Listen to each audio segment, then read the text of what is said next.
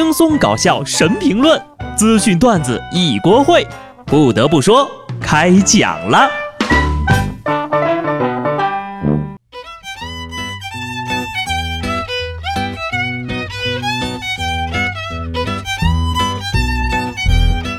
Hello，听众朋友们，大家好，这里是有趣的。不得不说，我是机智的小布。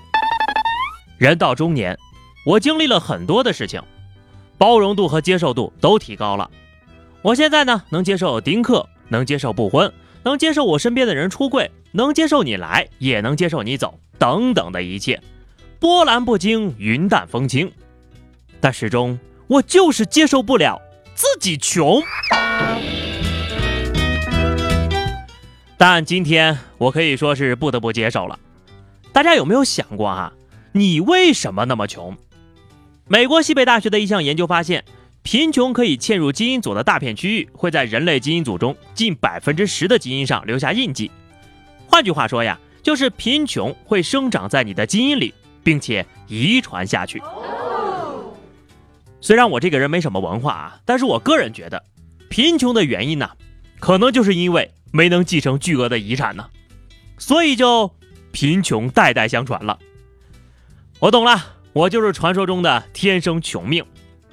既然如此，我还奋斗个毛啊！奋斗个锤子呀！我宣布，录完本期节目呢，我就要归隐山林，从此田园牧歌了。下面这位小张大哥就是我的榜样。今年三十四岁的小张呢，以前是重庆大学的学生，因为沉迷小说荒废学业而被退了学。之后呢，就隐居山林两年的时间，每天呢就靠啃个面包、喝个山泉水为生。天天唯一做的一件事就是看小说。最后经过劝说呢，小张终于醒悟了，跟家里人回了家。所以现在问题就来了呀，到底什么小说那么好看呢？而且啊，躺了两年，这面包是打哪来的呢？我之前就一直好奇哈，徐霞客作为伟大的旅行家，不当官不经商不卖文，带着仆人走遍了二十多个省，游记写了六十多万字啊。那人家旅游的经费是哪儿来的呢？前两天我才知道，他原来呀继承了祖上的六千多亩地，收租都花不完呐。所以说，你看，好内容都是富养出来的呀。但是后来呢，徐霞客五十一岁了，出门去丽江，离家十天呢，就找人借差旅费十两纹银。可见，无论家中如何殷实，沾上了写作和旅游这种恶习。最终也会破落的。写作、旅游、摄影、玩车，毁家四号啊！至于小张呢，我觉得也就是这方面出了问题吧。你说两年功夫能看什么小说呢？你要是看过国学经典呢，没准都混成大师了。看点名著呢，好歹也能落下点墨水呀。两年呐，天天看都看不腻，莫非是那种小说？国学看不进去啊，学门外语也好啊。前几天重庆渝北一位厨师呢，正在准备烹饪一桶牛蛙，其中一只牛蛙呀发出了响亮的叫声，像喵咪叫。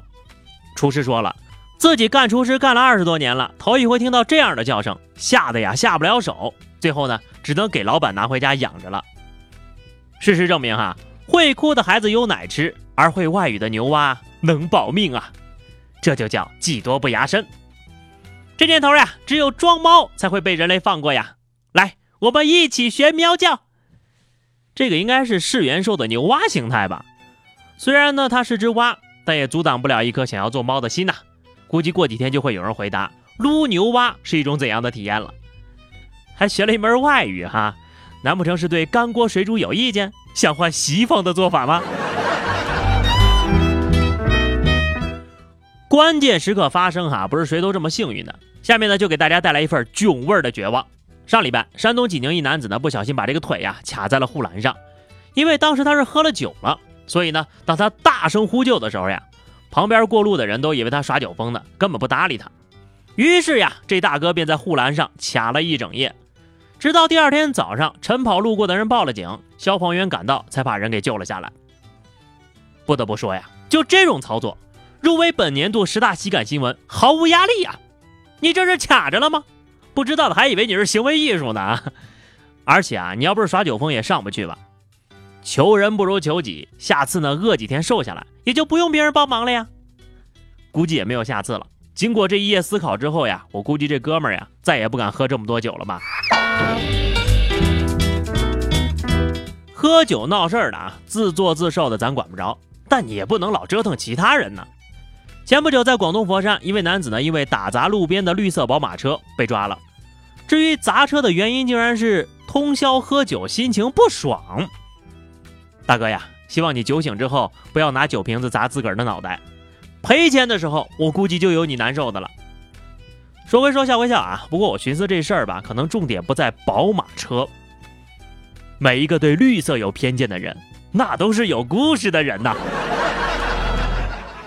你说路上天天都是这样的人，我们还敢买豪车吗？这两天呢，深圳南山区幼儿园的不少家长呢，同样也是一肚子的委屈。据说呀，为了装饰班级主题墙，老师要求孩子们拍一张照片啊，以我家的车为主题。有人就说了，这种作业就是变相的调查家庭情况。胡扯！我怎么就看不出来哪里是变相了啊？人家这超级直接的好吧？电影里演的，恭喜袁华获得区一等奖作文，题目是我的区长父亲。现实里，恭喜大班李子明同学，我和爸爸的宾利合影，荣获一等奖。妈妈的包，爸爸的表，家里的房子，我家的车，接下来就该是我们家保险柜跟存折了吧？吐槽归吐槽啊，那当然这一定可能不一定是老老师的初衷啊，或许呢，人家只是想看看谁家没有车，是吧？好，下班的时候呢，顺带给捎回去。不管这是不是调查，其实开个什么车呀，早就代表不了什么了。最后一条消息啊，看看下面这位大哥，为了离婚是不择手段的。说最近呢，有位三十九岁的老哥，因为盗窃小卖部的快递呢，被民警抓获了。在审问的时候呀，他交代自己因为盗窃呢，刚刚刑满释放。媳妇儿表示，如果再进去啊，就离婚。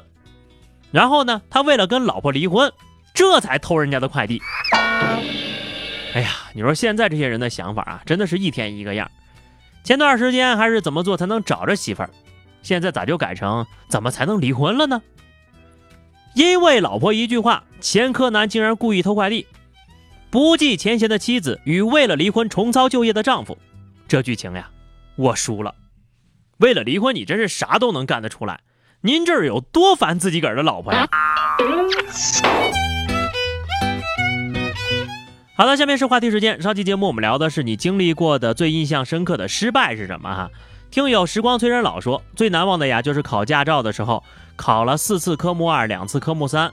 第一次科目三呢，才看见成绩就哭了。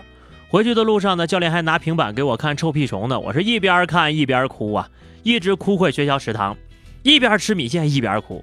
教练安慰了我一个多小时，我还是哭，最后呀，都哭睡着了。你说你要是在学校食堂哭，同学们会不会以为你一辈子没有吃过这么难吃的米线呢？好的，本期话题哈，我们来聊一下。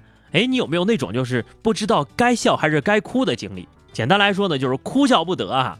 欢迎大家在节目评论区留言，关注微信公众号 DJ 小布或者加入 QQ 群二零六五三二七九二零六五三二七九，来和小布聊聊人生吧。下期不得不说，我们不见不散，拜拜。